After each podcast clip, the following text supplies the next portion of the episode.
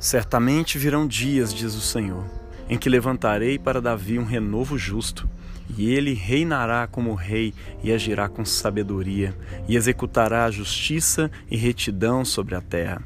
Em seus dias, Judá será salvo e Israel viverá em segurança, e este é o nome pelo qual ele será chamado o Senhor é a nossa justiça. Palavra do Senhor, demos graças a Deus. Bom dia, boa tarde, boa noite, meu irmão, minha irmã. Hoje é sexta-feira da terceira semana do Advento e as palavras da profecia de hoje são de Jeremias, capítulo 23, de 5 ao 6. Mais uma profecia que fala sobre a casa de Judá, que fala sobre um reinado que Deus irá realizar em Israel e sobre as nações. Mais uma vez se fala sobre salvação e sobre justiça. E nessa homilia de hoje eu queria que você atentasse para o tema da justiça. Não especificamente sobre justiça social, mas uma justiça anterior, a virtude da justiça. Até porque, para que a justiça social possa acontecer, é necessário que a justiça, enquanto virtude, se popularize entre as pessoas. E é isso que algumas pessoas ao longo das Escrituras vivenciaram em suas vidas. Elas são destacadas das demais em vista da sua virtude de justiça. Noé, por exemplo, era conhecido como um homem justo e bom e que andava com Deus. E isso no meio de uma geração perversa e má. Ló andava com Deus, o sobrinho de Abraão. O próprio Abraão, a figura de Enoque, e além disso, no Novo Testamento nós encontramos pessoas assim, como Ana, profetisa, Simeão, Zacarias e Isabel, os pais de João Batista, o próprio João Batista, Natanael, que é elogiado pelo próprio Jesus, Barnabé, Maria, mãe de Jesus, e é claro, José, o protagonista da passagem do evangelho de hoje.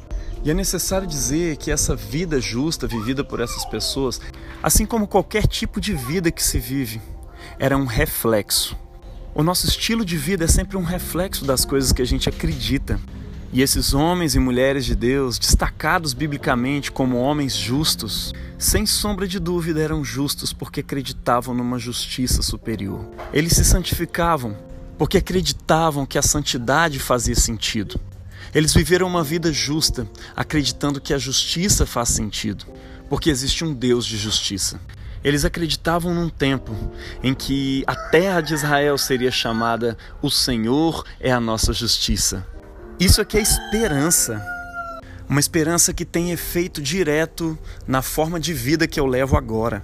Agora imagine o tempo em que essa profecia foi proferida sobre o povo de Israel e sobre o povo de Judá. Um povo pecador, idólatra, e que por causa dos seus próprios pecados foram parar no exílio, no cativeiro. No tempo de seu sofrimento, os profetas falavam sobre esse tempo em que Deus viria com a sua justiça e transformaria aquela nação ao ponto dela ser chamada O Senhor é a nossa justiça. Eu imagino que algumas pessoas davam ouvido a essa profecia, outros nem tanto. Alguns simplesmente a desprezavam, mas outros encarnavam essa esperança em sua própria vida. Para essas pessoas, o simples fato de fazer parte do povo de Israel não era suficiente. Se eu faço parte do povo de um Deus justo, então eu preciso ser justo. Em cada detalhe da minha vida, eu preciso encarnar a justiça de Deus. Encarnar esse tempo em que a justiça de Deus virá e habitará a terra. Essa era a experiência de São José. Um homem que, de acordo com o texto do evangelho de hoje, era destacado por sua justiça, ou seja, por ser um homem justo. E a situação que lhe confere essa denominação de homem justo no evangelho de Mateus é aquela em que ele prefere tomar sobre si uma má reputação do que permitir que a sua noiva seja exposta a uma desgraça pública. Por mais verdadeira que fosse a história que a sua noiva havia lhe contado de que ela estava grávida pelo Espírito Santo, a verdade é que ninguém iria engolir aquela história. Nem mesmo José tinha engolido. É o que a gente percebe pelas palavras do anjo depois falando com ele no sonho, afirmando que era realmente aquilo mesmo. Mas o interessante sobre José é que, mesmo não acreditando naquela história, ele foge para não expor a sua noiva a uma desgraça pública.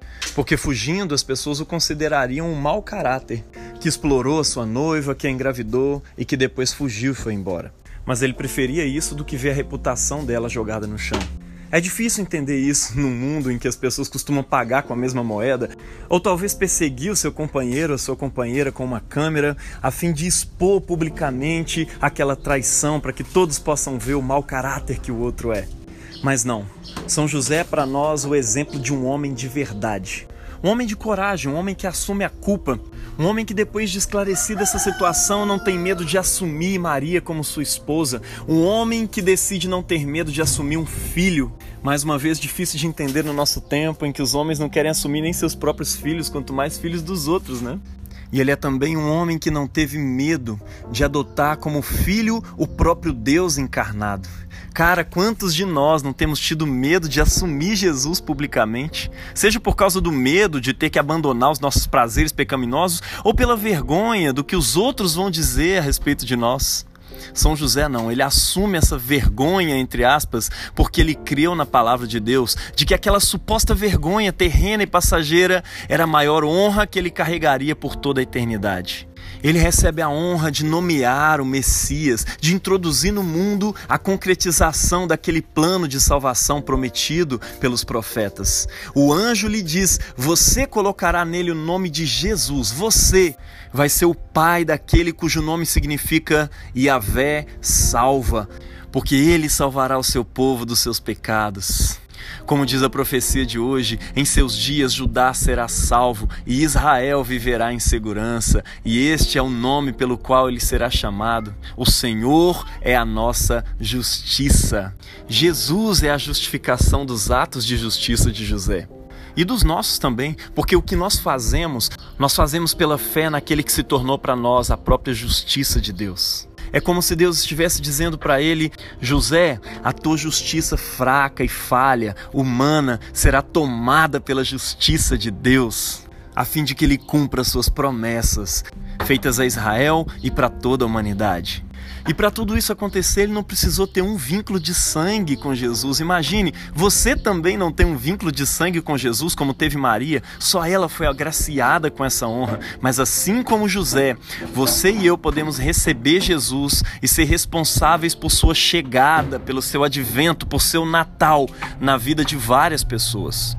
Pense que Deus te deu, assim como deu a José, uma rede de relações que somente você pode alcançar e ninguém mais. Você tem o dom de se comunicar com certos tipos de públicos que outros não têm e de uma certa forma que outros não possuem. Só você pode nomear o Messias para essas pessoas, conduzindo a entrada gloriosa de Jesus em suas vidas. São José é um testemunho perfeito para nós, de uma pessoa que é um ser humano comum, mas que nessa sua ordinariedade, revestida de uma fé na justiça de Deus, se tornou um familiar tão próximo de Jesus e introduziu a chegada do Messias nesse mundo. Deus abençoe você na prática dessa palavra, em nome do Pai e do Filho e do Espírito Santo. Amém.